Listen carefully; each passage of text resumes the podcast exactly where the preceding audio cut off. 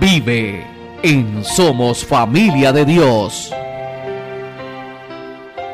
La oración es fundamental en la vida de todo cristiano. Sin embargo, a muchos de nosotros se nos complica ponerla en práctica. Por eso, en Somos Familia de Dios queremos brindarles cinco estrategias sencillas para perseverar en la oración.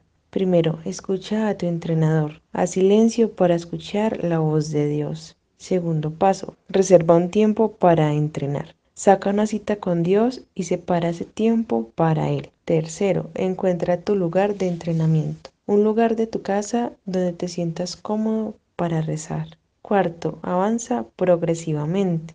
Empieza con 5 o 10 minutos al día.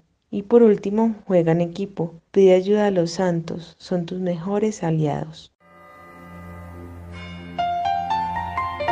Vive en Somos Familia de Dios.